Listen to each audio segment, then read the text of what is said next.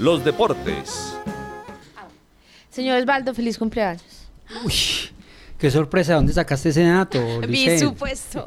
Oh, por Dios, feliz supuesto cumpleaños. muy decorado. Muchas gracias, ya marcando con el 40, Lisset, imagínate pues. Sobre todo 40. Pero bueno, no, muchas gracias. Osvaldo, bienvenido, feliz cumpleaños y feliz Gracias, directora. mañana. Gracias, directora. Muy bien, afortunadamente. Bueno, cuéntenos porque hoy tenemos dos páginas en el impreso para nuestros lectores, la 10 y la 11, y tenemos información porque crece la deuda del Once Caldas con el fútbol femenino. Sí, ¿y por qué lo decimos? Porque ya son cinco años sin participar. Porque ayer se hizo el sorteo y el Once Caldas quedó ratificado que no participa. ¿Por qué no escuchamos primero a Fernando Jaramillo, que es el presidente de la Di Mayor, de la División Mayor del Fútbol Colombiano, y después sacamos conclusiones y comple- complementamos la información con la que hemos publicado hoy en la página 10 de Afición? Presidente Fernando Jaramillo, presidente de la DIMAYOR, bienvenido a la patria. Presidente, ¿cuánto vale hacer la Liga Femenina hoy eh, eh, 2024? Hoy la liga, entre la parte logística, que son más o menos entre 5 mil y 6 mil millones de pesos, más eh, calculando 15 clubes por una temporada de 7 meses, que quiere decir que las tienen que contratar por ahí 10 meses, vale aproximadamente 23 mil millones de pesos, sumando salarios y todos los costos.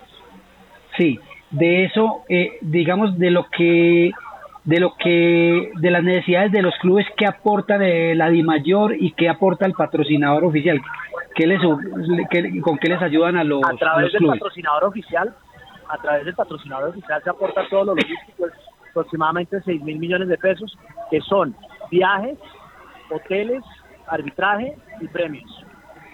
Es decir, que los, tenemos una gran posibilidad con el gobierno de firmar un convenio que de alguna manera cubriría todos estos costos, salvo los salarios. ya, cada club ya sería autónomo con sus salarios. Sí, claro, por supuesto. ¿Y, y cuándo definiría esta, este acuerdo con el gobierno? Antes de empezar, yo creo que esta semana estaríamos definiendo eso. Ah, perfecto. Finalmente, ¿qué sabe del Once Caldas? ¿Hay posibilidades de ampliar la lista o el Once Caldas ya le dijo que no? No, no, no hay posibilidades porque eh, lo hicimos con tiempo, hicimos una junta de competencias y el fixture, que hoy es el sorteo, ya lo hici- ya lo vamos a hacer con base en los clubes que confirmaron. Ah, perfecto. Pero no tuvo ninguna razón, explicación del Once Caldas. No, no, ninguna, ninguna. Simplemente, pues, no, ahí se podía o no se podía y no era obligatorio. Muy bien, creo que eh, es muy diciente el presidente de la DIMAYOR. ¿En qué sentido? En que, mire, no todo lo tiene que asumir los clubes. El gran patrocinador les cubre transporte, hospedaje, alimentación y pago de arbitrajes y los premios adicionales. Los clubes, digamos que pagan los salarios.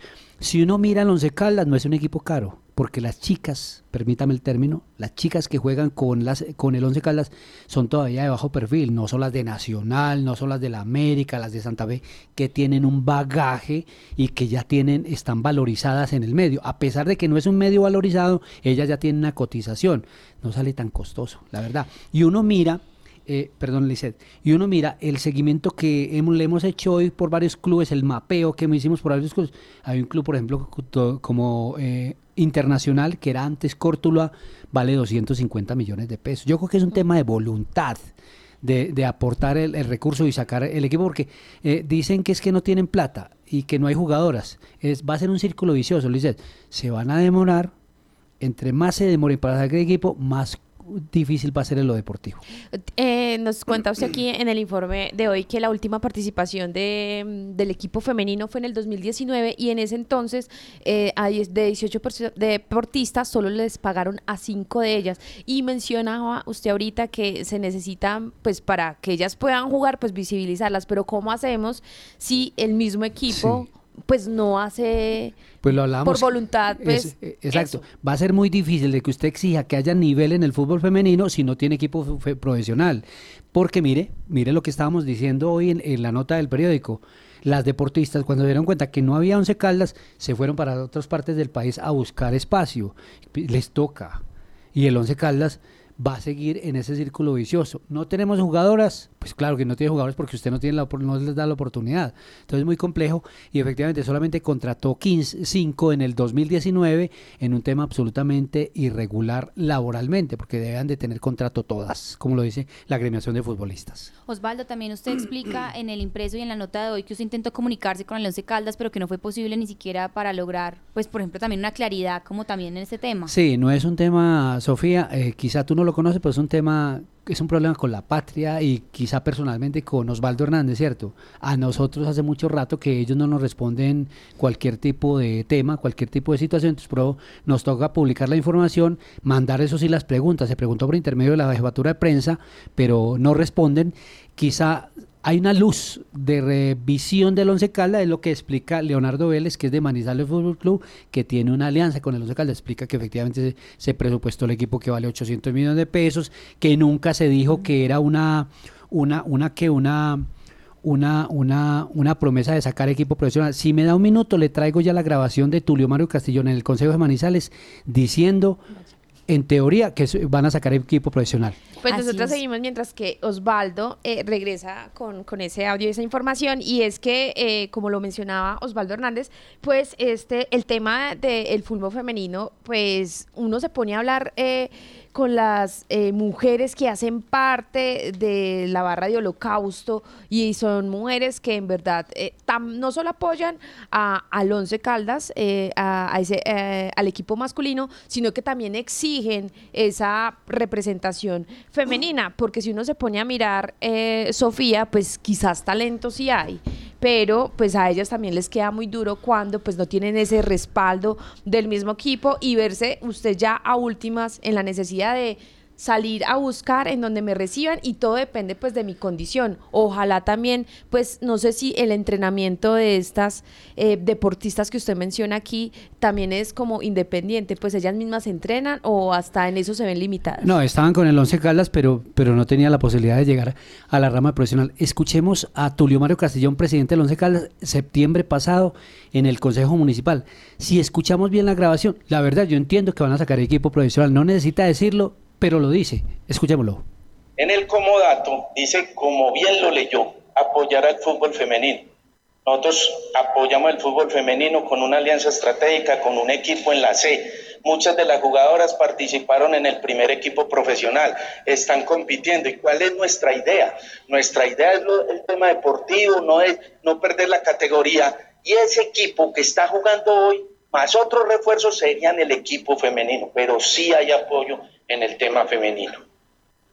Creo que muy diciente, está diciendo que tienen una base, que la van a reforzar y que es el equipo que va a estar en la liga femenina. Eso es lo que yo entiendo. Y aún así hoy tenemos que Tatiana Giraldo, Salomé Arredondo, Caterina Rollave, Vanessa Franco y Connie Montes van a participar en la veeduría del Deportivo Pereira y el resto también se van por el, contrato, por el contrario es el Atlético Nacional. Sofía, y si miramos el año pasado, igualitico. Si miramos el año antepasado, igual. Entonces todos los años pasa eso que nuestras deportistas, las que van creciendo y se van formando y que ya llegan a la edad de jugar fútbol profesional, se tienen que ir a otros clubes precisamente porque aquí no hay y lo tienen que hacer. Aquí hay un club en la región que se llama Atlético Dos Quebradas y que ha sido, digamos, el paño de lágrimas del fútbol femenino regional. Y por ahí han pasado Lady Chica, ha pasado eh, Elsa Gómez, Sofía Patiño, eh, Vanessa Franco, todas que han sido de acá de Manizales, pero como no pueden jugar aquí, entonces saltan allá, saltan al Pereira y después del Pereira sí se van a jugar a Equidad, al América, al Deportivo, al Medellín, exactamente, al Atlético, al Atlético Nacional. Entonces es un tema muy complejo, es un tema de voluntad. Yo creo que eh, 200, 300 millones de pesos, uno puede sacar un equipo porque además no van a jugar todo el año, esa es la verdad, no juegan todo el año. El equipo no tiene la opción de eh, estar en las finales, porque hay que también ser conscientes de eso. Pero principio tienen las cosas, diría mi mamá, y hay que, y hay que empezar de algo. Así es, volvemos y repetimos este titular, y es que pues evidentemente crece esta deuda del Once Caldas con el fútbol femenino. Osvaldo, ¿tenemos algún dato de cierre? Porque también sabemos que tenemos otras noticias en nuestra sección de afición de la patria hoy. Sí, muchísimo. Saludemos a Tomás Restrepo y a Samuel González. ¿Quiénes son ellos?